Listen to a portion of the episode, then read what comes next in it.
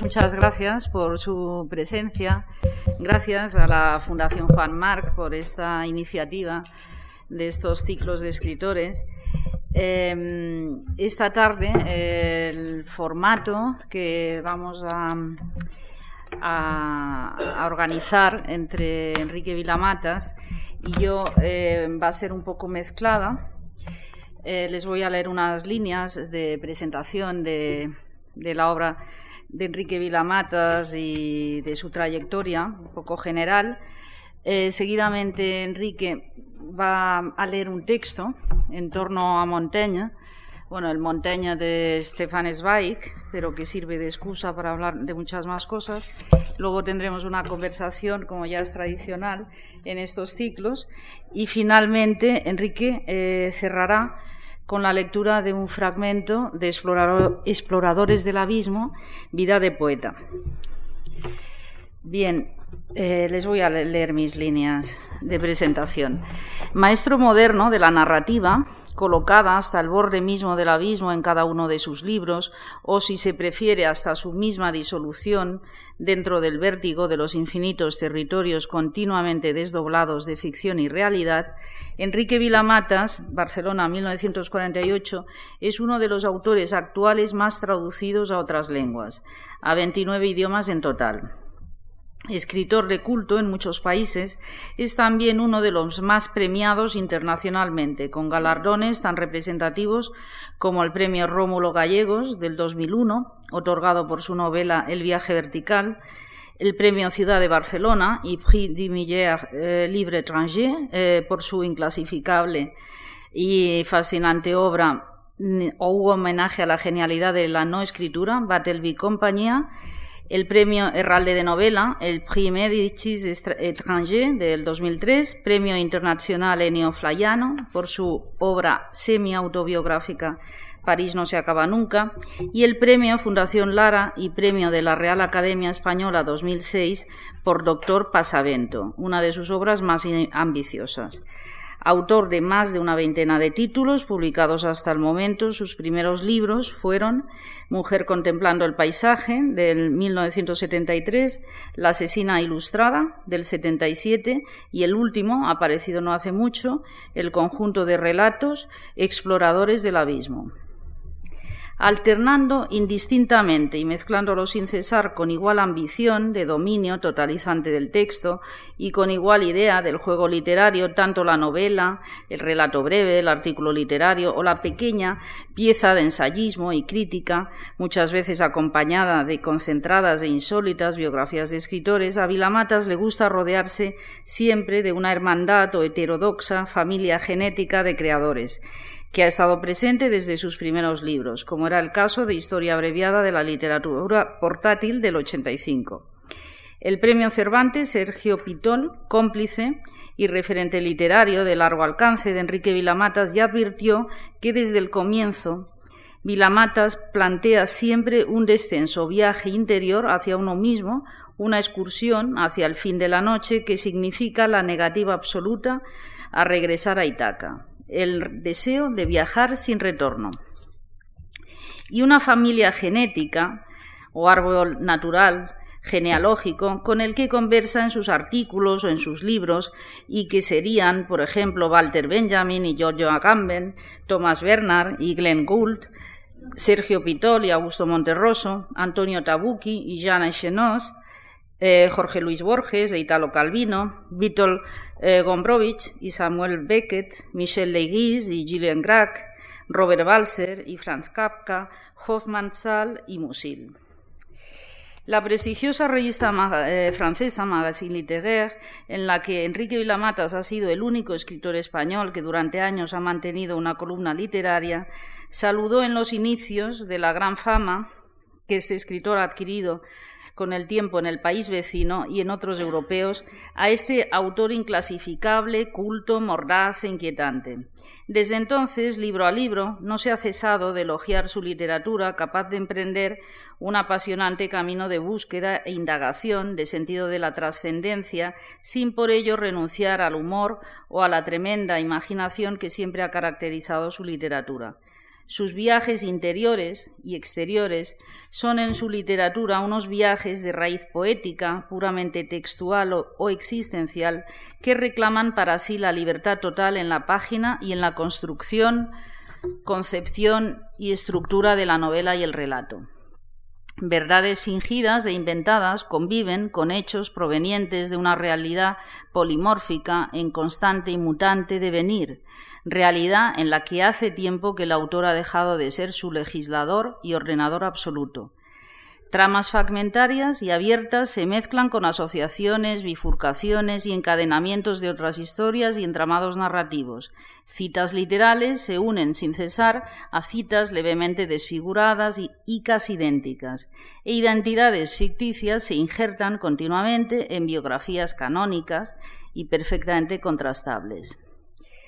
No hace mucho, el escritor Javier Marías volvía a rendir homenaje literario a Juan Benet, un autor en nuestro país considerado como difícil y esquivo, como elitista, artísticamente hablando, que, como en el caso de Vila Matas y pocos más en un territorio como el nuestro, muy pegado al realismo y al costumbrismo, había mostrado en vida y sobre todo en su literatura un desprecio absoluto por la llamada intriga novelística, por la mera información narrativa, por el costumbrismo y lo popular o lo castizo, evitando siempre la tentación de recurrir, como decía Marías, a los métodos fraudulentos o a los recursos de barracón de feria para alcanzar el éxito.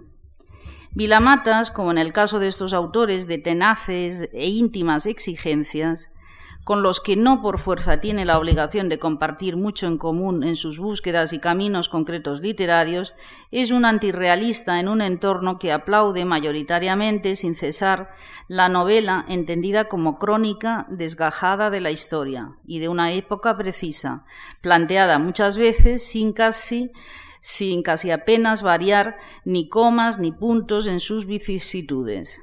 De ahí su mérito añadido de haber roto hábitos casi seculares y decimonónicos con su no previsible ni convencional literatura de la ruptura y puesta en evidencia de las contradicciones de la realidad, como señalaba Claudio Magris en su magnífico libro El anillo de Clarice.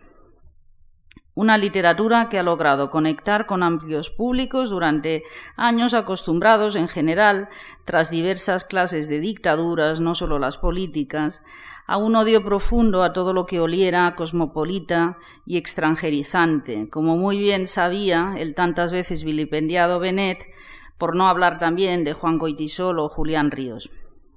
Así, con ese desprecio por la presencia continuada y concreta del autor, más que por la singularidad de su ausencia, como decía Foucault, o por su alejamiento y absoluta vocación de soledad o de desaparición blanchotiana, y a lo Grac, lo expresó Vilamatas en un elocuente texto. El verdadero triunfo, aquel prestigio propio del que un día hablara Juan Benet, la verdadera y sublime gloria solitaria estribaría, pues, en no ser descubierto en el escondite, no ser reconocido. Después de todo, ya hace años que surgió la pregunta entre nosotros y muchos de mi generación, nos hicimos circunspecto eco de ella. Hablo de cuando nos preguntábamos casi obsesivamente qué era exactamente un autor.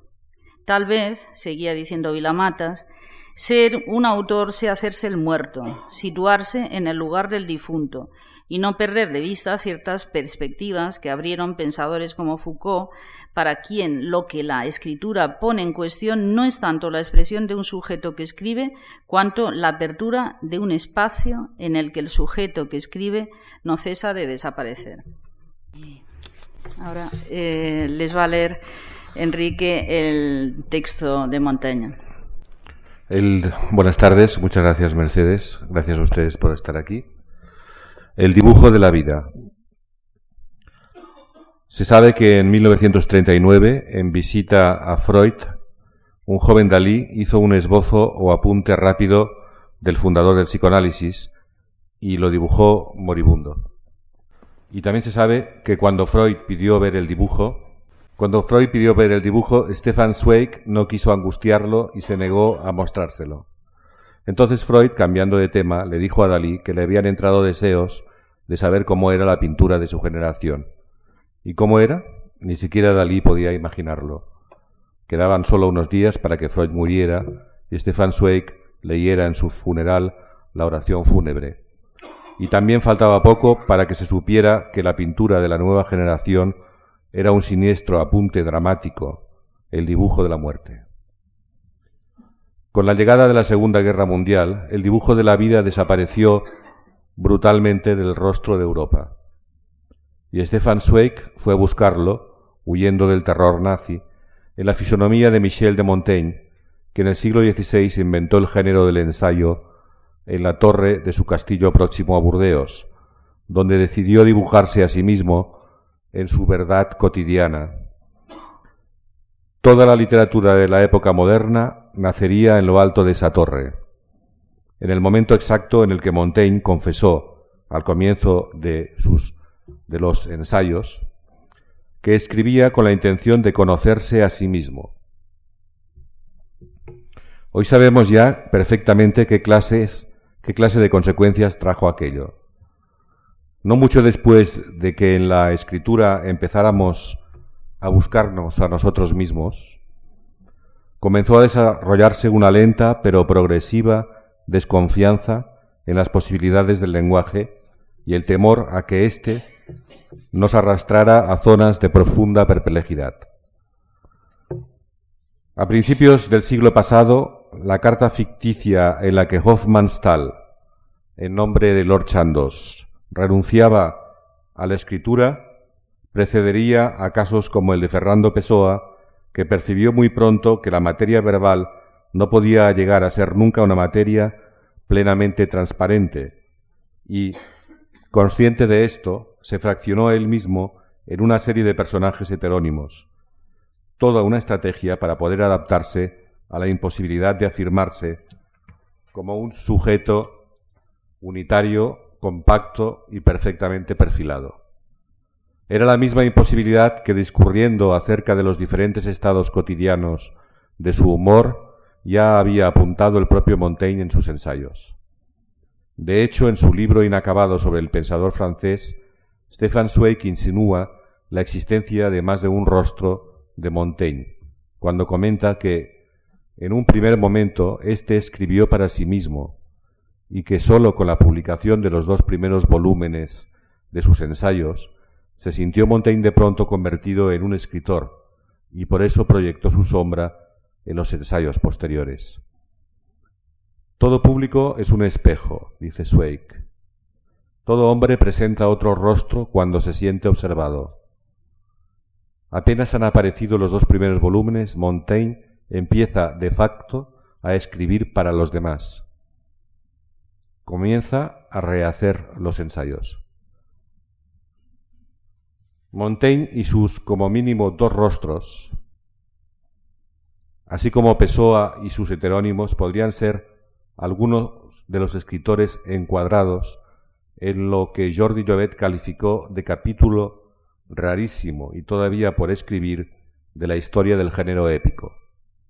Ese capítulo incluiría a todos aquellos, desde Montaigne y Cervantes hasta Kafka, Musil, Beckett y Perec, que lucharon con un esfuerzo titánico contra toda forma de fingimiento o de impostura. Una lucha de evidente acento paradójico, pues quienes así combatieron fueron escritores que vivieron anegados hasta el cuello en el mundo de la artificialidad y de la ficción. Sea como fuere, de esa tensión han surgido las más grandes páginas de la literatura contemporánea. Con todo, ni la decisión pionera de dibujarse a sí mismo, ni ese ahogo metafísico en el mundo de la artificialidad fueron los aspectos que más interesaron a Stefan Zweig cuando, huyendo del dibujo nazi de la muerte, se dedicó a escribir el libro, el libro póstumo interrumpido por el suicidio, se decidió a escribir su biografía de Montaigne, en quien admiraba por encima de todo su noble esfuerzo por salvar la independencia personal en una sociedad fanática y destructora.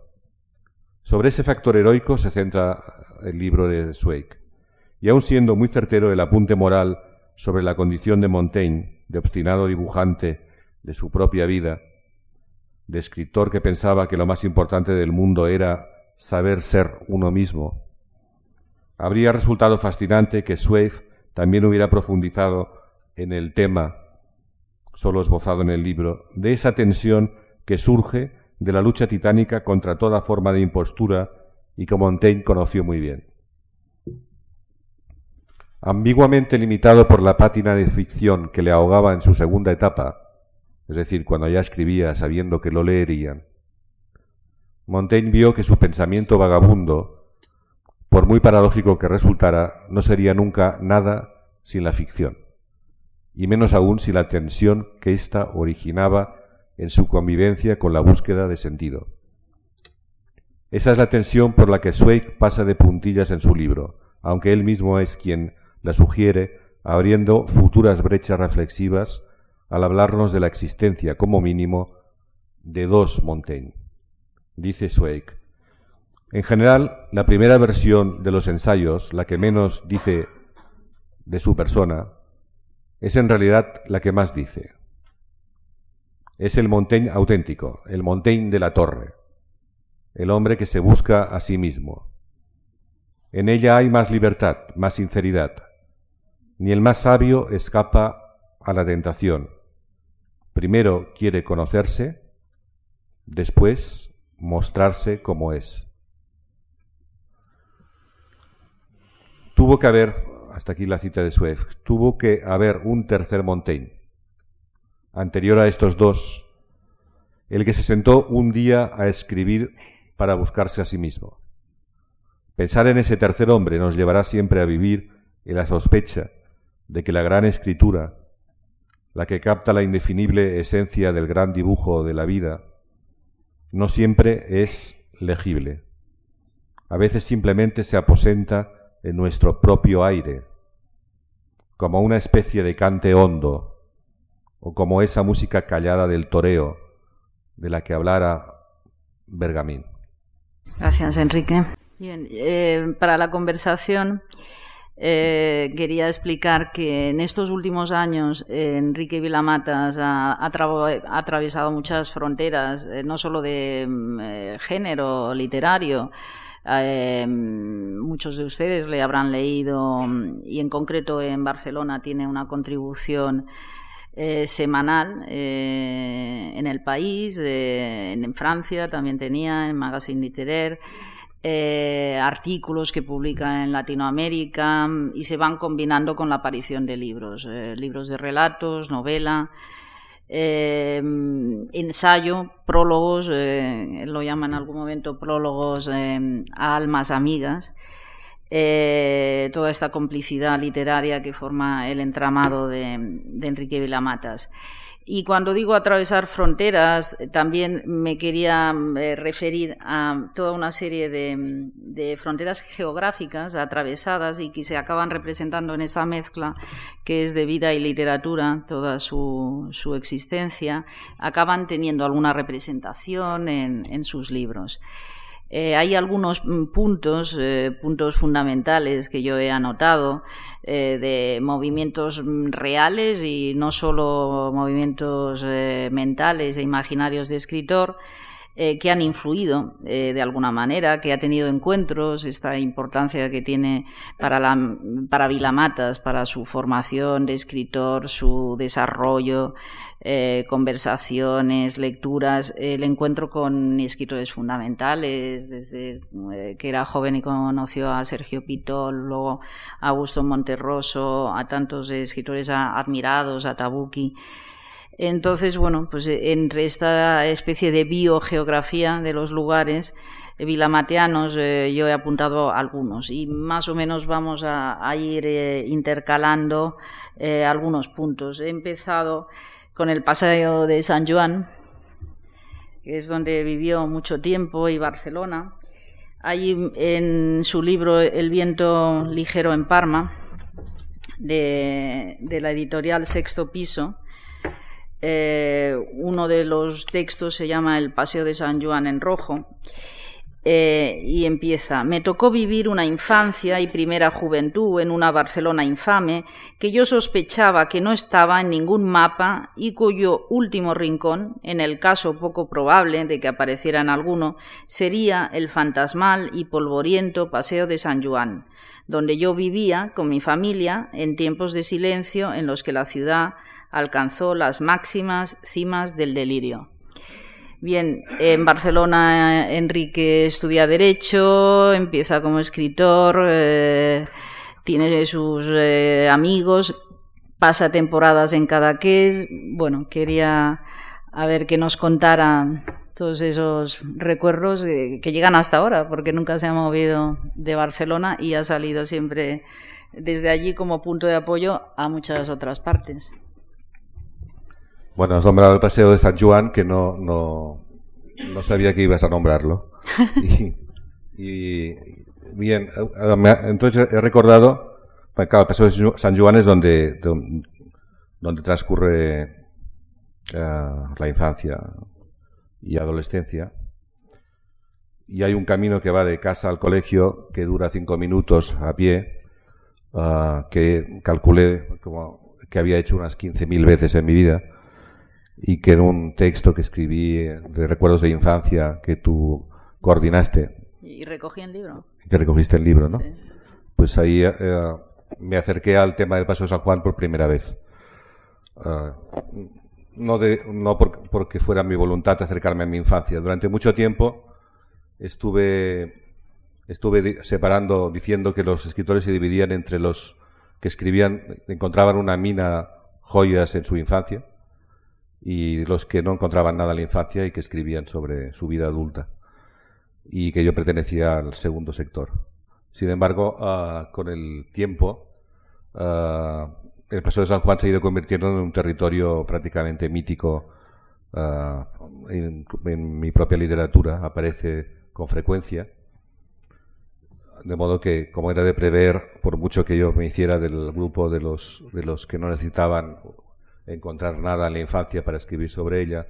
De alguna forma eh, empecé a volver al paseo y hasta el punto de que físicamente regreso continuamente porque eh, delante de la casa donde yo vivía vive un amigo que es Joan de Sagarra, hijo del escritor, del poeta catalán Josep María de Sagarra, que vive exactamente eh, donde estaba el cine de mi infancia, el cine Chile, hoy el Parque en Chile. Bueno, eh, y de modo que regreso a este espacio que empecé a escribir sobre él eh, cuando tú me hablaste de escribir sobre esto. Regreso tanto que realmente estoy continuamente, uh, hasta el punto de que incluso en el último libro, Exploradores del Abismo, eh, he colocado un cuento que se llama, no, nunca recuerdo el nombre, pero del cuento, pero Iluminado se llama, Iluminado. Eh, este cuento sobre un niño del colegio que se llamaba Iluminado. Ha sido mi último regreso a, ese espacio, a ese espacio que en realidad es un espacio actualmente ya muy más mental casi que otra cosa. Curiosamente está muy alejado de donde vives ahora, es la parte alta de la ciudad y, ves hasta el mar. no, no está muy alejado. Uh, no está muy alejado. Uh, este, este, es un barrio, el barrio del Paseo de San Juan, que delimita con uh, con el barrio en el que vivo, que es el barrio de Gracia. Y que es, el barrio de Gracia es muy conocido por, eh, por Juan Marsé, que ha situado todas sus novelas en Gracia. Y después de Gracia y Guinardó, que es donde yo vivo, está ya el barrio del Carmel, que es que no era el barrio de, de Juan Marsé, es donde sitúa varias novelas, pero el barrio de Marsé es el que está en medio del Paso de San Juan y el, y el Carmel. Uh, en realidad, como ahora yo vivo en el barrio de Marsé, y con Marsé recordamos, él recuerda que cruzar la frontera del barrio del Paso de San Juan, cruzar la frontera de su barrio de Gracia al Carmel o al Paseo San Juan era casi como ir a un país extranjero, ¿no?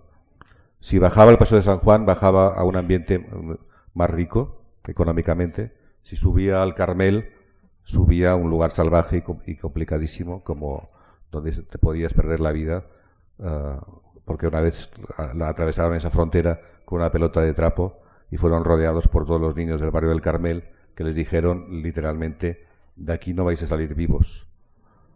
y lo único que querían era la pelota de trapo porque no la habían visto nunca.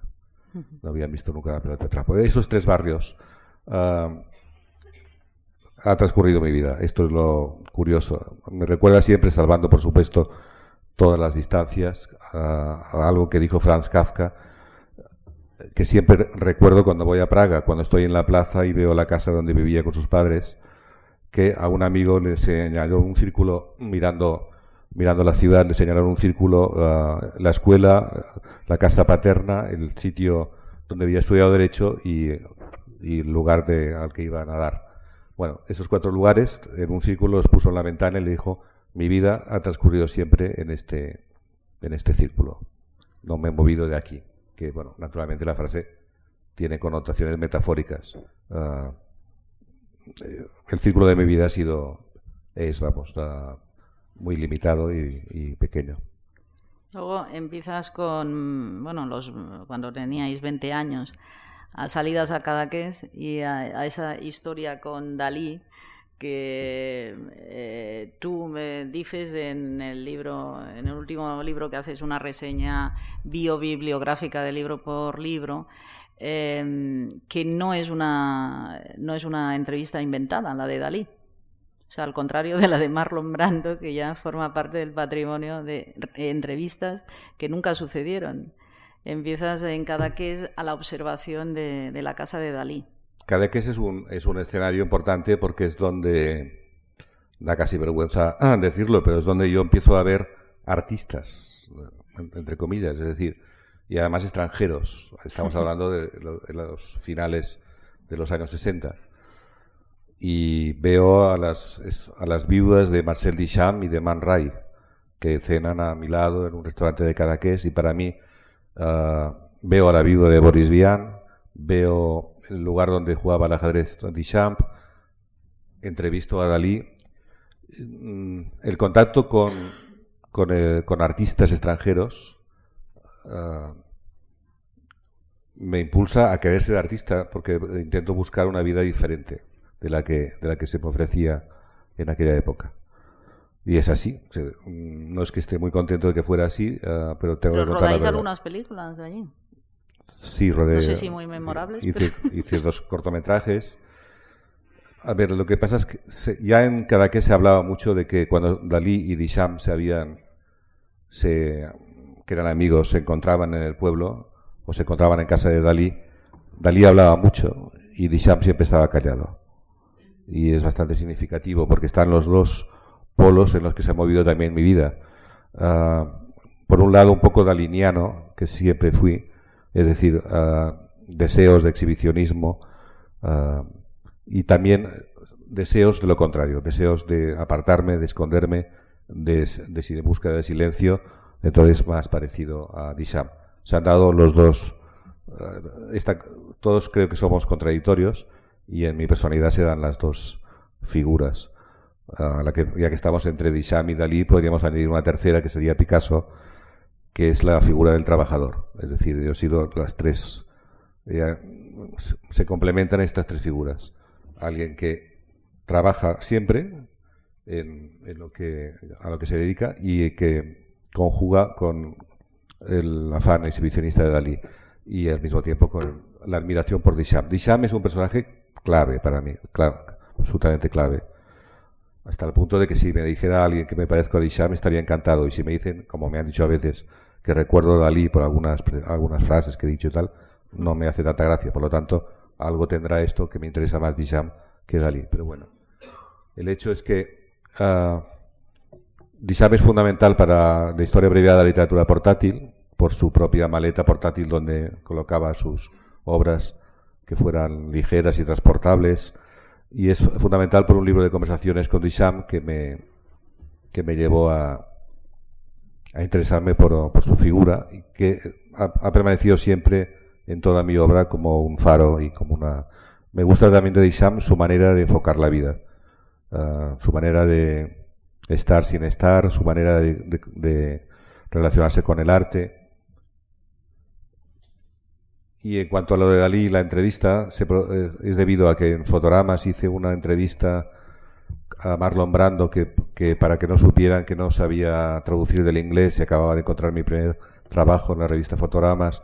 Tenía yo 18 años, no me atrevía a decirle a la directora Elisenda Nadal que, no sabía traducir del inglés y me inventé toda la entrevista con Marlon Brando entera y me quedé tan, tan contento porque una vez inventada eh, di, por, di por buena la entrevista. Y a continuación fui de noche a un bar que Barcelona era muy famoso entonces, el Bocacho, y yo no conocía a la gente que iba de, de, otra generación que no fuera la mía.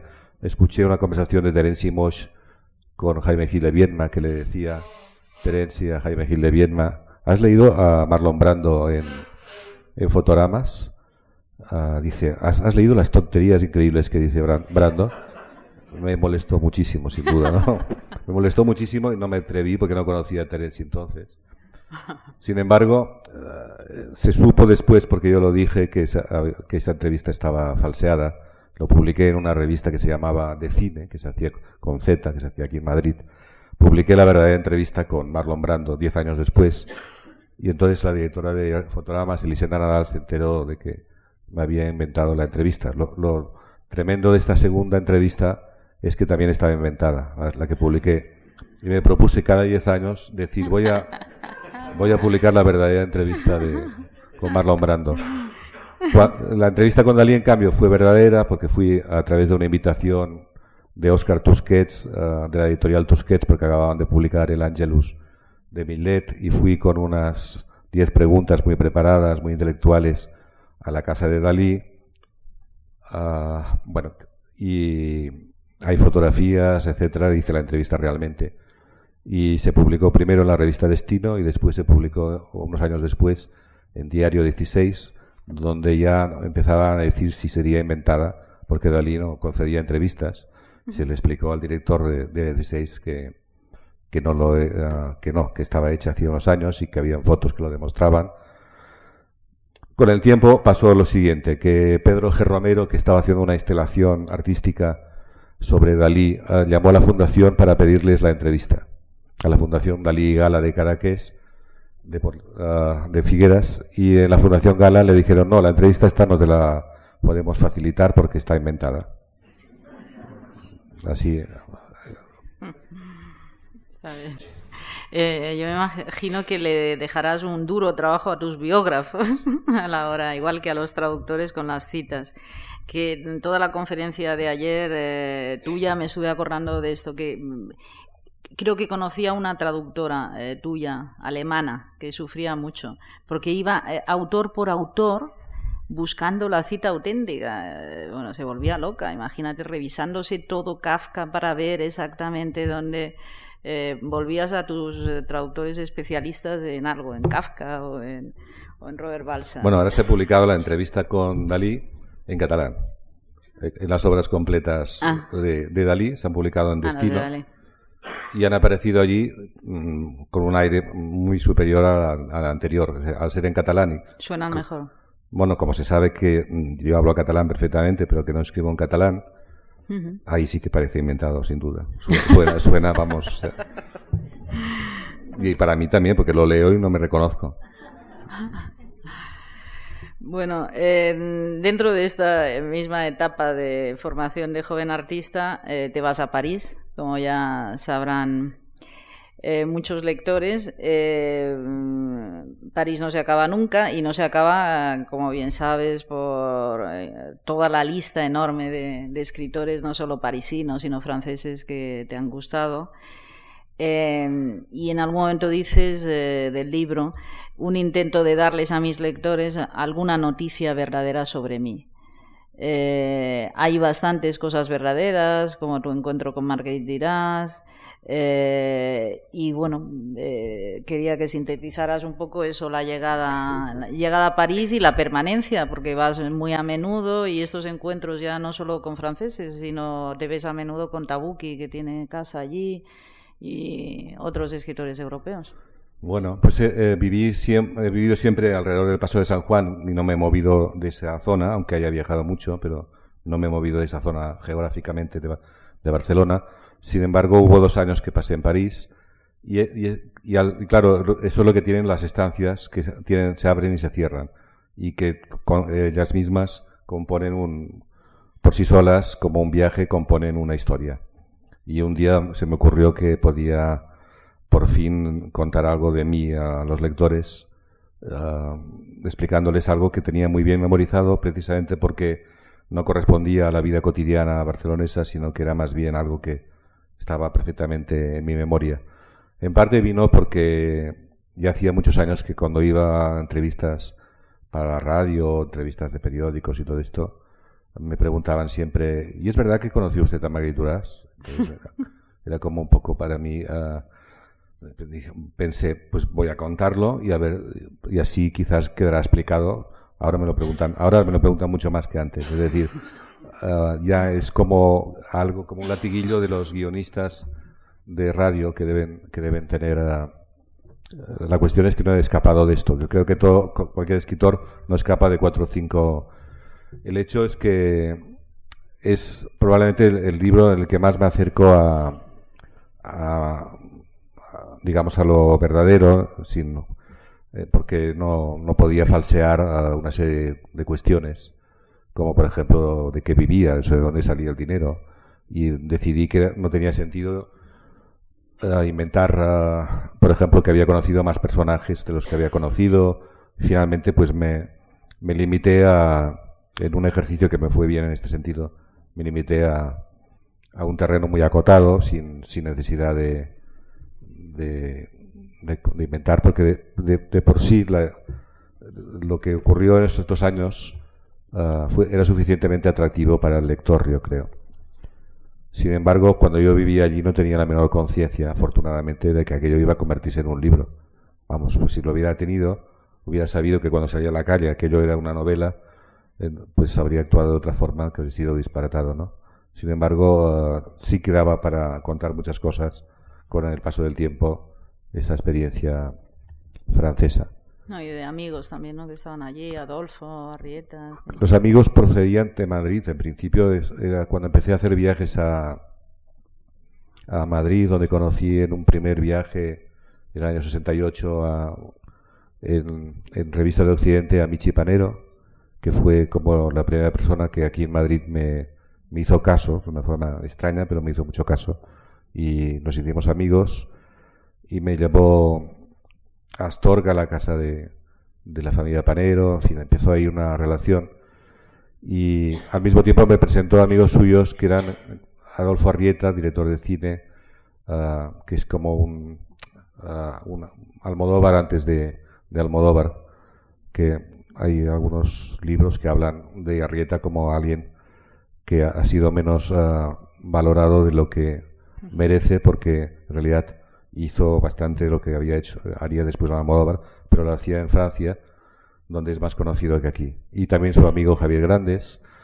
Y de aquí, de, de Madrid y de las fiestas con ellos, que ellos vivían en París, surge mi idea, no sabía qué hacer en la vida en el fondo ni, ni, ni nada, surge mi idea de, irme a París a verlos. Y me presenté en París y Javier Grandes me llevó a su guardilla, a una guardilla de pintor que tenía junto con, la, con, la, el hotel en el que vivía con Adolfo. Y al subir hacia la sexta planta de esta guardilla en la que pintaba Javier, nos cruzamos en la tercera planta con la dueña de la guardilla, que era Margarita Irás, que me sometió a un interrogatorio inolvidable, un interrogatorio inolvidable de cinco minutos, pero brutal, el que contesté como pude, atragantándome, contesté a todas las preguntas. Ah, de lo que le contesté, dedujo que no tenía casa yo. Por lo que fuera, dedujo esto. Y, y entonces me ofreció por un precio que yo pensé que era, que era simbólico, porque era muy barato, pero no era simbólico, era el precio que ponía ella la guardilla. Me ofreció esa, ese sitio para vivir y como en realidad en Barcelona no tenía un lugar eh, estable, pues eh, me fui a vivir a la guardia de Margarituras. El problema vino cuando empecé a no pagarle, porque ella empezó a protestar por el alquiler y que no pagaba nunca, pero en principio eh, todo fue mucho más normal de lo que de lo que después puede parecer el hecho de que conociera Margarituras. ¿Y ya la habías leído en aquel momento? Sí, porque estaba publicada por Barral. Carlos Barral la había publicado bastante en España y la conocía y, no sabía qué pensar de su literatura. Tengo que confesar que en realidad me preocupaba mucho más ella como casera. Y es lógico, es decir, eh, por mi edad y por todo, aparte de que ella no había alcanzado la fama que conseguiría después con El amante, que la convirtió en una escritora internacional en Francia, sí que era muy conocida, pero no la conocía, no, me impresionaba más el hecho de que tenía que pagarle. Esta es la, la verdad, sinceramente.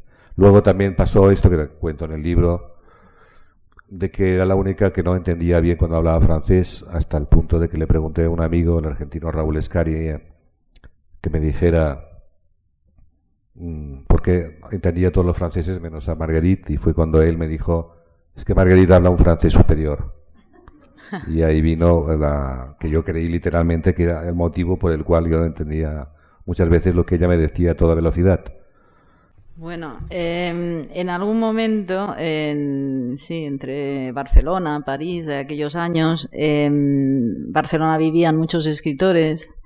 Eh, os hacéis amigos, eh, me refiero a Cristina Fernández Cubas, a ti, de un mexicano llamado Sergio Pitol, que estaba en aquellos años instalado allí. No sé cómo, un vericueto bastante eh, raro, acabas en Varsovia, él estaba de consejero de la embajada, pero en realidad ibas a Alejandría. No sé por qué os desviáis y acabáis en Varsovia. Eh, tienes esa, un pasado eh, polaco de no sé cuántos meses, estuvisteis allí, un par de meses o, no me acuerdo, y luego ya son tus encuentros con Pitol, em, siguen siendo sin cesar en México, en, en España en algún momento empiezas a ir ya muy a menudo a México, que yo creo que son de tus más fieles admiradores de todo el mundo, quizás, ¿no? Eh, los mexicanos, bueno, todo el continente latinoamericano, en Argentina, en Colombia, tienes muchos seguidores, pero se establece una relación muy, bueno, Sergio Pitol es fundamental. sí. Es fundamental. Y, México también. Eh, empieza una relación. Es fundamental, pero en Varsovia, en su casa de Varsovia.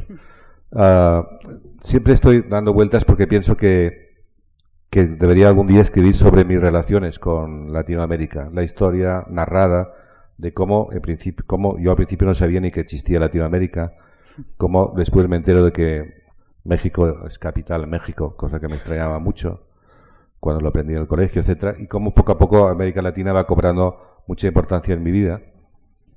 Y yo creo que el primer mexicano que vi fue a Sergio Pitol en, Barcelona. Él vivía muy cerca de donde yo vivía, en la República de Argentina, y nos cruzamos una noche a las 4 de la madrugada. Yo lo conocía, sabía quién era, había diferencia de edad. Me miró con estupor, yo mm, pensé por qué me mira con estupor, nunca he sabido por qué ocurrió esto. En todo caso, quizás era porque a las 4 de la mañana. En todo caso, ah, él vivió en Barcelona dos años y nunca cruzamos palabra. En cambio, cuando viajé a, Varsovia, eh, en un viaje un poco disparatado, con, una amiga también de, conocida aquí en Madrid, que, a ver, no sé si fue disparatado, pero sí que un poco... la meta era Alejandría. Sí, para poderme ir con ella de viaje, eh, le hice creer que, que a mí me gustaba también, como le gustaba a ella, el cuarteto de Alejandría. Y entonces ella compró los billetes para Alejandría pero encontró una, una compañía polaca, la compañía LOT, que era más barata, que exigía dormir una noche en Varsovia y luego irse a, Alejandría, bueno, al Cairo. Y el, el, viaje fue al revés, porque la, compañía polaca, pues la, la, noche que pasamos en Varsovia, uh, llamamos, yo decidí llamar a Sergio Pitol, uh, a pesar de que no lo conocía de nada, pero llevaba la tarjeta y le llamé y Pitol nos invitó a una cena que duró un mes. es decir, nos quedamos un mes en su casa en Varsovia y cuando fuimos finalmente para volver a Barcelona y Madrid tuvimos que, ir a El Cairo. Yo no quería ir a El Cairo además porque decía que solo me gustaba Centro Europa y que no quería bajar al sur. Ella ya estaba enfadada conmigo desde hacía rato y tiempo y decía que sí que teníamos que bajar, porque si no, no volveríamos nunca a España. Y en el Cairo estuvimos una noche, pero nunca fuimos a Alejandría. Y el viaje además siguió, porque aún tuvimos que ir a, primero a Nicosia, fue muy complicado para regresar. En todo caso, eh, durante este mes en Varsovia, ah, en casa de Sergio, ah, Sergio vivía en una Varsovia del año 73. Es decir, que para mí lo que más me impresionaba de estar en Varsovia era ver estar detrás del telón de acero. Que para la gente que sea joven no entenderá el por, qué, pero para mí era fuertísimo. Y se notaba. Bueno, es que yo todo el rato ah, iba por las calles de Varsovia en la noche aquella diciéndome, estoy detrás del telón de acero, como si, como si el telón existiera.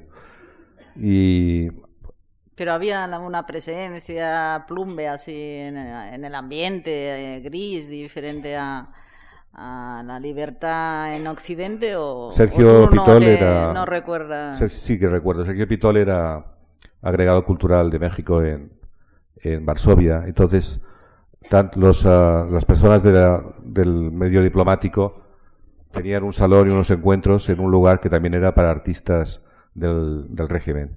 Se encontraban y conectaban allí. Y ahí estaba, por ejemplo, el director de cine Baida y otros. Y entonces en estos encuentros entre políticos, diplomáticos y, y artistas, ah, estaban alejados del mundo real, al que casi no teníamos contacto. Es decir, eran mundos privilegiados. Pero sí tuve tiempo de darme cuenta de que había diferencias sociales Ah, simplemente por lo que yo mismo vivía, ¿no?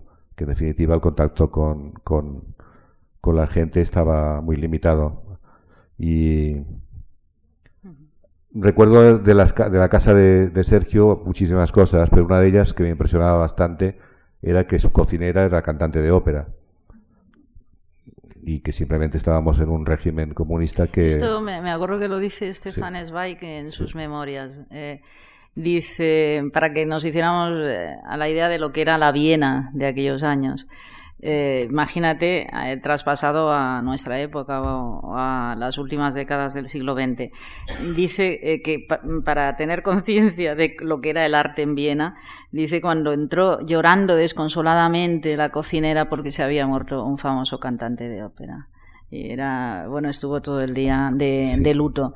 Y ahora me contabas esto y claro, eran cocineras cultísimas. Lo que ocurría también es que comíamos en su casa y en la sobremesa Sergio me, me preguntaba, me hablaba de literatura y no lo había hecho nunca nadie. Esta es la verdad. O sea, él ya había traducido a Gombrowicz. Sí, sí, había traducido a Gombrowicz. a, también que es fundamental en en tu carrera literaria es el encuentro no solo con Kafka, Robert Balser y Gombrowicz, que yo cuando te conocí era sí, sí, una referencia muy, muy Y de hecho en el club un día vimos a la viuda de Gombrowicz, que posteriormente la sí, a Rita, pero que posteriormente la conocí en Barcelona, pero que aquel día la vimos solo pasar. ¿Ah, sí? Y también estaba la presencia de Gombrowicz en este sentido. Y las conversaciones sobre literatura en la, en la sobremesa, las preguntas de Sergio, que me componían en un gravísimo compromiso porque yo había solo publicado un libro, pero no tenía ni idea de, nada sobre literatura y trataba de salir del paso. Fueron muy importantes en mi desarrollo posterior. Eh, digamos que eh, fue muy atento en este sentido y me abrió. Es el, digamos, el primer maestro, el primer escritor. Sí, por otra parte. Profesional que conoces, por así llamarlo. Sí, el primer maestro y padre cultural de alguna manera. De hecho, él se hizo pasar por mi padre ante sus alumnos ah, polacos que venían ah, por las tardes a, él daba algunas clases suplementarias para un sobresueldo y les dijo que había llegado su hijo, cosa que les extrañó mucho a todos. Al mismo tiempo, también a mí me presentó al hijo natural de Lenin.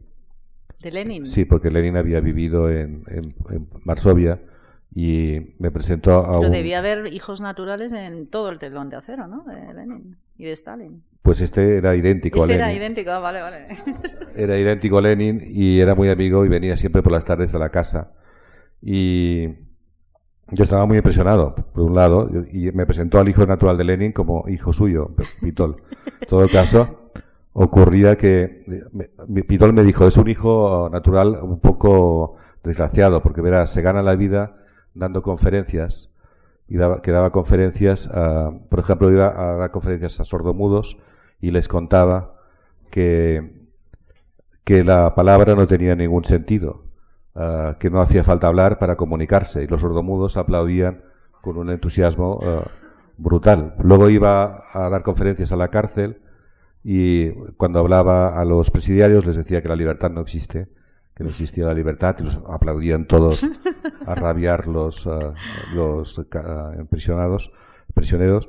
Y, y bueno, pues el hijo natural de Lenin nos contó una noche que él se enteró muy tarde de, de que lo era. Que un día su madre le estaba diciendo, porque tu padre Lenin, y él le decía, sí, claro, mi padre, el padre de la patria, hasta que la, hasta que la madre le dijo, pero no burro, no el padre de la patria, tu padre. Es decir, que así era. Y bien, uh, luego uh, lo que más me impresionó camino cuando íbamos a irnos al Cairo es que vino a despedirme el hijo natural de Lenin, que me despedía de Varsovia y yo no me quería ir, que no quería ir a África. O sea, la última imagen de Varsovia es del hijo de Lenin.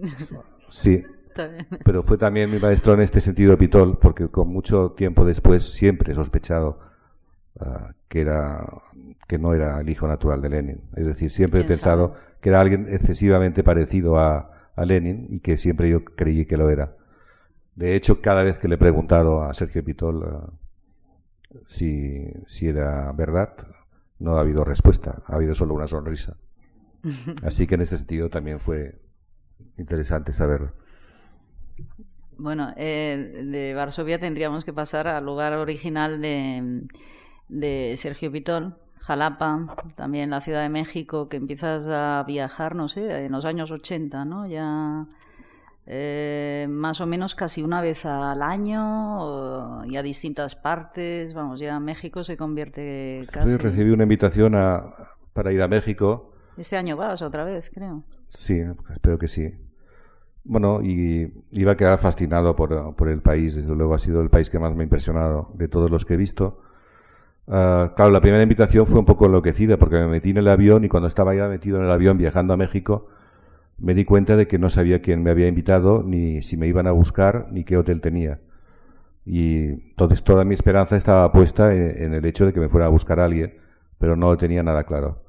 Finalmente, cuando llegué a Ciudad de México, que me impresionó mucho la llegada a esa ciudad infinita, interminable, uh, había una chica que me vino a buscar, me dejó en un hotel, y durante dos o tres días estuve en el hotel hablando con la gente que me hablaba, que era del Congreso, y hubo, recuerdo un día en la terraza de este hotel, en la que les dije, hice un comentario, digo, bueno, esto es fantástico lo de México porque llevo aquí tres días, no tengo ni idea de quién me ha invitado, pero soy amigo vuestro, que sois fantásticos. Y me dijeron, no, pero es que somos nosotros los que te hemos invitado. y ahí empecé a, aterrizar en, México. Y bueno, fue el primero de muchas incursiones en América Latina. Pero bueno, allí conoces a Rojo, al pintor, eh, a Monterroso, no sé si lo conoces allí o en España, vamos, ya amistades de esta... Monterroso lo conocí en Barcelona, sí, sí conocía a escritores, a Juan Villoro, a Alejandro Rossi, conocí a muchos escritores y también a y también a al crítico Christopher Domínguez Michael, etcétera, todo, todo. Sí, pero sobre Tito Monterroso en concreto has escrito. Eh, sobre Monterroso he escrito mucho y, y fue una, una un encuentro en Barcelona donde empezó todo que me, él me, estuve, me puse a hablar con él en un cóctel de presentación de un libro de Pitol y, y, le dije, ah, es muy gracioso lo que acabas de decir. Le dije, tiene el estilo de Monterroso. Y me dijo, no, es que Monterroso soy yo. Y así nos conocimos. Bueno, eh, cuando digo México, pero muchísimos viajes por Latinoamérica, Chile, eh, Argentina, eh, Venezuela, que también vas un viaje con Pitol. Eh, de Chile, por ejemplo, antes, hace poco comentabas, eh, cada país quizás hay una división imaginaria o real entre géneros literarios. En Chile hay muy buenos poetas, se destaca por esto. no sé, por ejemplo, de los poetas chilenos, ¿tienes alguno así que...? Bueno, antes iba a contar que mi primer contacto con América Latina, eh, en realidad, si tuviera, si escribiera este libro de mis relaciones a través del tiempo con América Latina, me tendría que remontar a una situación inolvidable cuando yo tenía 16 años, que iba a los jesuitas que me llevaron a la casa del profesor Valverde, y ahí Valverde, con el padre Bertrán, que era un poeta un jesuita, uh, nos atendió a cinco alumnos de, literatura del, último curso de preuniversitario de los jesuitas y de repente ah, fue a buscar un libro de, de César Vallejo y nos leyó un poema de Vallejo y yo no, aún creo que no había oído recitar casi nada de poesía a nadie. Fue un poema muy impresionante sobre la guerra de España de Vallejo, al que no conocía tampoco, y que me impresionó tanto que me ha quedado grabado y que marcó además ah, un poco mi, interés por la literatura que entonces estaba todavía empezando. El poema era uh, Vivan los compañeros, escrito el Vivan con, en la primera con V y la segunda con V, B de Barcelona. Vivan los compañeros, escrito en un graffiti de la guerra, y ese poema me quedó grabadísimo. Vallejo, pues, siempre ha sido uno de los poetas que más van, no solo por esto, sino por eh, de Latinoamérica. Y en cuanto a Chile, pues siempre me ha interesado mucho uh, más uh, Huidobro y Nicanor Parra, quizá que, que Neruda, por, uh, por, motivos quizá de que Neruda ya es, es actualmente ya no me interesa tanto, me interesa más el tipo de literatura de poesía de estos. ¿Y a Nicanor Parra lo has conocido cuando has ido allí? A Nicanor Parra no, no lo, no lo he tratado. Pues, eso hay que decir que, bueno, que... Pasé por la casa de Neruda y vi la... tuve que hacer cola y, descubrí que la famosa historia del cartero de Neruda, eh, que es una historia inventada sobre el cartero que va a ver a Neruda, que tenía un aspecto muy divertido era de que en este pueblo uh, no, no, hay cartero. no, llegan las cartas y han tenido que poner una oficina de correos hace poco debido a la película. ya que los turistas además quieren escribir postales y enviarles allí. Bueno. hay que decir que, aunque esto te he preguntado Nicanor Parra, pero que tienes mucho contacto con escritores jóvenes, siempre de Latinoamérica y en Chile, Esto es una relación quizá bastante deliberada con América Latina porque en una época viajé mucho uh, solo, uh, aceptaba las invitaciones, iba y venía uh, como si fuera lo más normal del mundo y viajaba mucho allí y, y, de cierta forma sí que es cierto que obedecía a un interés grande por lo que significaba para mí ver que el mundo no se acababa en, en el mundo reducido que yo conocía, sino que había, podía hacer esta apertura a un continente entero. Y por otra parte, asistía a congresos donde conocía a los escritores de mi generación de diversos países latinoamericanos, que tampoco conocía porque había una gran desconexión entre todos. También había entre escritores mexicanos y, chilenos, y entre escritores argentinos y, colombianos. Por lo tanto, a mí me ocurrió lo mismo con ellos y en este sentido, pues a veces ah, involuntariamente fui puente eh, puente de, encuentro entre, Latinoamérica y, España. Bien, luego hay otro país eh, muy querido que empiezas a visitar, tienes amigos escritores, eh, editores, como tu queridísimo amigo Maniolo Herminio, que era tu editor que falleció, eh, poetas como Alberto, que es Portugal. Portugal y, luego eh, estas Azores y la isla de Madeira que en el 2000 eh, aparecen en el viaje vertical que en, tu, mm, en esta condensada biobibliografía que escribes he apuntado. Mi primer viaje a la isla de Madeira en 1998 fue iniciático y deslumbrante asistí impávido a una serie de conferencias en portugués en, torno a la existencia de la Atlántida. Poesía pura. Los conferenciantes de Azores, Madeira, Lisboa y Cabo Verde manipulaban mapas sin cesar y hablaban de las islas encantadas con un encanto inigualable. Sí, el viaje a Madeira eh, eh, parte de una especie de, de, equívoco por mi parte, porque una vez eh, llegué a Funchal me sentía como el protagonista, ahí sí que me sentía el protagonista de una historia como de Humphrey Bogart en Casablanca. Pues me sentía como solo en una isla en la que estaba seguro de que nadie me conocía, no iba a encontrarme a nadie. Y la primera vez que encuentro esta sensación de, de viaje extraño, que además tampoco tiene mucho sentido, salvo el haber viajado para ver cómo era Madeira. A partir de ahí, como no conocía a nadie, fui a todas las conferencias del congreso que había sido invitado y que tenía que yo cerrar, cerrar yo, pero con una con, algo que no tuviera nada que ver con lo que hablaban, con una intervención literaria. El hecho es que, ah, como no entendía muy bien el portugués, lo entendía exactamente solo a medias, pues fui viendo que todas las conferencias manejaban estos mapas y hablaban de la Atlántida y que todos los diferentes países, desde Cabo Verde a las Azores, todos decían que la Atlántida estaba cerca de, su, de, ellos, incluidos el representante canario. Con lo cual, que era el único invitado, claro, eh, español. Con lo cual ah, era fascinante verlos manipular los mapas y decir que la Atlántida eran ellos y que era de una alta poesía. A mí me pareció. Por otra parte, hay que entender que yo traducía siempre mal, es decir, traducía, imaginaba muchas cosas que no decían ellos y las anotaba porque era lo que yo creía que estaban diciendo. Por lo tanto, cuando regresé de, este viaje a Madeira, pensé que tenía que convertirlo en un libro y a partir de ahí ah, ah, surgió el viaje vertical. Por otra el viaje parte, del nacionalista catalán, que se supone que es tu padre y que viaja a Madeira para reafirmarse en su nacionalismo, ¿no? Claro, porque la persona que me había invitado, la, que era la directora de cultura de la isla, nos llevó de viaje a lo alto de Madeira. Desde allí había un panorama extraordinario de belleza. Y en ese panorama se, me ocurrió hacer una pregunta que no es nada propia mía, que le dije, ¿y aquí hay movimientos independentistas? Nunca, he, sabido, nunca he sabido por qué pregunté esto. Y pensé, esto sería una pregunta que probablemente haría más mi padre, que, que, tiene, que es nacionalista, ¿no? catalán, eh, que no me pega nada hacer esta pregunta. Pero estaba relacionado con, con, la belleza. Había tanta belleza que parecía que, que realmente uh, aquello uh, superaba a lo mundano, superaba cualquier ah. idea mundana, estaba por encima de todo. Y la pregunta, pues quizás surgió de esto.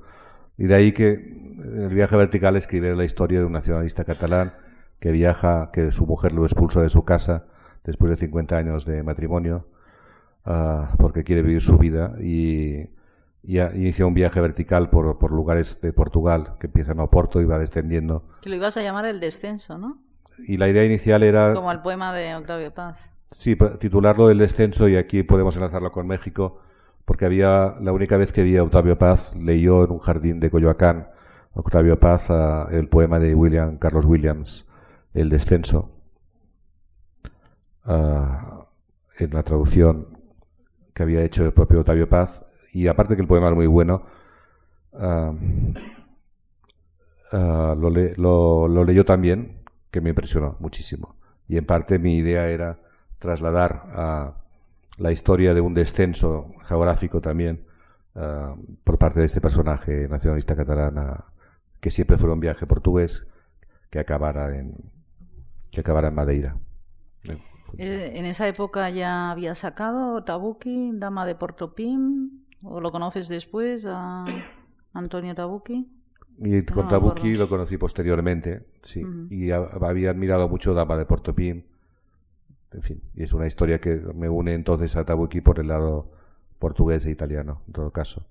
Sobre todo, en el caso de Tabuki, lo que más me, me interesó fue la historia de, de Lisboa y como ciudad preparada, ideal para el suicidio, pensada para el suicidio.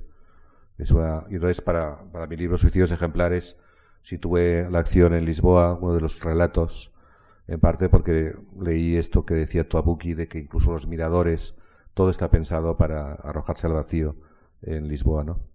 Y lo elegí como escenario para una historia de suicidio. Ayer hablabas de John Berger y en, el último libro Berger abre, eh, que es muy mm, una reproducción de la ciudad blanca de Tanner, abre con un fantasma que es su madre que se pasea por Lisboa. Eh, y yo sé que a ti te gusta mucho ver. Bueno, veamos que Lisboa sí que lo que más recuerdo es que lo que la primera vez que fui, bueno, la primera no la, la primera fui cuando trabajaba en fotogramas para hacer de extra de una película de James Bond. fui el primer español que fue extra de una película de James Bond. Pero aparte de esto, cuando volví después, eh, mi primer viaje serio a, Lisboa, me impresionó porque, por lo que fuera, quizás por la publicidad en las calles de máquinas de coser, uh, la Lisboa de hace 20 años. me recordó eh, la Barcelona ah, de mi infancia, por un lado. Por el otro, esa sensación que han tenido otros, otras personas, un escritor como Valente, por ejemplo, de, de haber estado allí sin haber estado nunca. Es decir, esta sensación de que yo conocí ese lugar sin haber estado. Y eso sí que fue una impresión eh, importante, el, viaje, el primer viaje iniciático a, Lisboa. Eh, la citas como la ciudad más bella del mundo. Eh, no sé si ahora ya que has visitado muchos países y geografías, sí. No lo sabía. no lo sabía. en, un texto de El viento ligero de Parma. Es cierto que cuando estoy en Lisboa estoy siempre feliz, es decir, algo pasa porque me siento como en casa. De repente es un lugar que, por lo que sea. Em, después de. Quizá porque es una ciudad muy cosmopolita, ¿no? Sí. Una de las cosas que siempre me llama la atención es por su pasado, por su, por su pasado cosmopolita, por haber sido puerto hacia tantos lugares, ¿no? En este, en este caso es una ciudad en este aspecto que siempre me ha gustado mucho. Sí, en este caso, bueno, de Pessoa, que es otro es eh, de tus escritores favoritos, y estaba pensando en la definición que tú decías de que dijo Torrente Ballester en una ocasión, ¿no? De los eh, escritores del mar y los de interior. Eh, no de géneros literarios, pero como lo decía él, del sentido de distancia, de humor, ¿no? Bueno, él hablaba de, en este libro de las propuestas para el milenio de Italo Calvino, que una de las propuestas de Calvino era la levedad. Y él decía que la levedad era algo que no era muy español, que en todo caso solo se podía encontrar en los países, ah, bueno, dentro de España, pero ah, con mar, con salida al mar, Galicia, Mediterráneo, Ah, donde había un, sentido del humor y de la levedad diferente de la Castilla profunda, que es más, digamos, más dura en este aspecto. Y a esto creo que te referías, ¿no? Sí, bueno, una ciudad de... Es un artículo de Torrente Ballester que me gustó mucho, entre otras cosas porque era una época en la que un libro de Italo Calvino mm, casi no lo comentaba nadie en, España, ¿no? Y entonces ver que un escritor ya mayor como Torrente uh, se, ocupaba de algo. Un libro que tú has citado mucho, que es muy importante para ti, las seis propuestas del milenio, y que decías que en aquella época que mm, este adjetivo bastante odioso que se puso de moda, light, la literatura light, todo esto eh, la gente no entendía mucho, no sé por qué, eh, le llamaban light, y, y tú decías eh, cuando has escrito sobre el libro de Calvino, que Calvino ya estaba explicando la levedad de una forma distinta, sin decirla de esta forma tan agresiva como. Bueno, incluso cuando escribí la historia breve de la literatura portátil, que fue acusado de like, o no acusado, pero fue calificado de like, porque era algo que se utilizaba muy. Entonces, aún no había salido el libro de Calvino. Fue cuando apareció el libro de Calvino con el apartado levedad, cuando aproveché para hacer un artículo en la vanguardia, para casi defenderme diciendo, pero, pero si la levedad no tiene por qué ser mirada ah, mal, ¿no? Es decir, y también aproveché en la defensa de la levedad, evidentemente, el artículo de Torrente Ballester. Ahí también eh, tú dices en Historia abreviada, la literatura portátil, cuando mm, explicas un poco la gestación y la historia de este libro del 85, y dices intento prematuro para la España de aquellos días en los que la literatura era más apelmazadamente realista que nunca, de mezclar ensayo y ficción radical. En un en un periódico fue liquidada, en un periódico español, fue liquidada con unas palabras demoledoras. Se nota que el autor veranea en Cadaqués. Hoy en día, Marcel Duchamp y sus máquinas solteras son algo más conocidos en los medios culturales españoles. Bueno, hay este aspecto de comienzos de los 80 de anticiparte a toda esa gran ola que habría en Europa de, de mezclar ensayo y ficción. Y aquí también hay unas líneas tuyas. Dice que en algún momento se me ocurrió leer la contraportada de Danubio de Claudio Magris. Estoy citando a dos escritores que tú admiras mucho, Magris y Sebald. Encontré unas líneas que podrían haberse escrito perfectamente para la contraportada de Los Anillos de Saturno de Sebald. El libro es un recorrido laberíntico en la búsqueda del sentido de la vida y de la historia, el viaje antiguo y a la vez abierto a la más fugitiva realidad de nuestros días se convierte en una metáfora de la existencia y una aventura de la crisis contemporánea, una odisea de la identidad y un atlas de la vieja Europa y de nuestro presente. Dices tú, debajo de estas eh, frases encontradas en la contraportada de, Danubio, añadí, sí, un tapiz que se dispara en muchas direcciones. Quiero decir, estas contraportadas se dan, eh, concretamente, Danubio aparece en el año 89 mm, y, y Sebald eh, son los comienzos del siglo XXI. Eh, bueno, parece que todo anticipara eh, desde historia abreviada la literatura portátil y tantos libros tuyos y, el mal de Montano,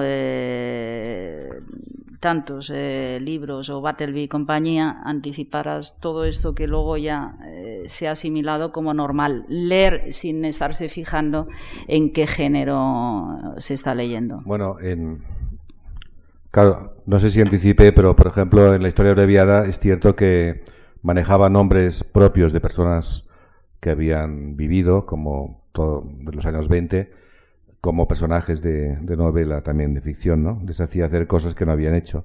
Y eso después sí que se ha, hecho mucho más.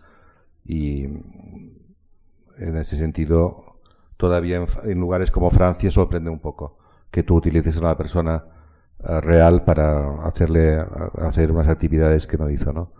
En este caso, en cambio, aquí está más normalizado actualmente. Estaba pensando a través de este mapa geográfico que estás haciendo, eh, que en Suicidios Ejemplares yo había citado de entrada una, inscripción que puso un loco en un manicomio francés a principios del siglo. Él escribió una frase que dijo, viajo para conocer mi geografía, eh, que creo, que es un poco ah, el resumen de la síntesis de lo que estamos tratando de hacer.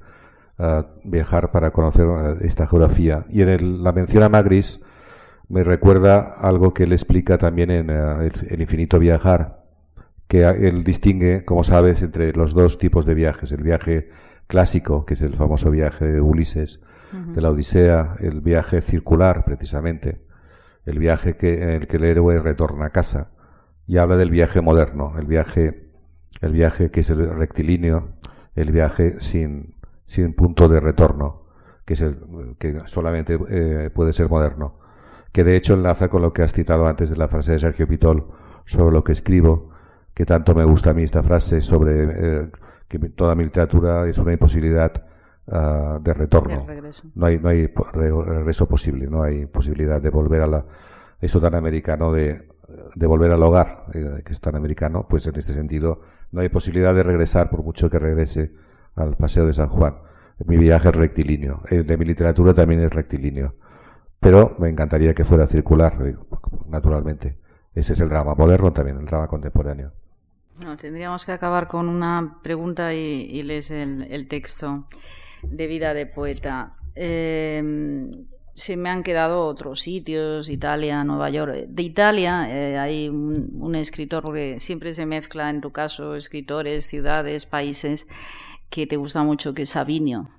Y, de, y entonces de, de Sabinio alguna vez has comentado que fue muy importante para la estructura de historia abreviada de la literatura portátil, esta obra tan fantástica que es Maupassant y el otro que se habla de todo menos de Maupassant, en la, a pesar del título. Sí, ayer hablábamos un poco eh, de este libro. Bueno, pues lo que más me sorprendió era la libertad con la que actuaba con el pretexto de hablar de Maupassant. ¿no? Y de entrada recuerdo que iba encabezado el libro por una cita de Nietzsche que ponía Maupassant, un verdadero romano.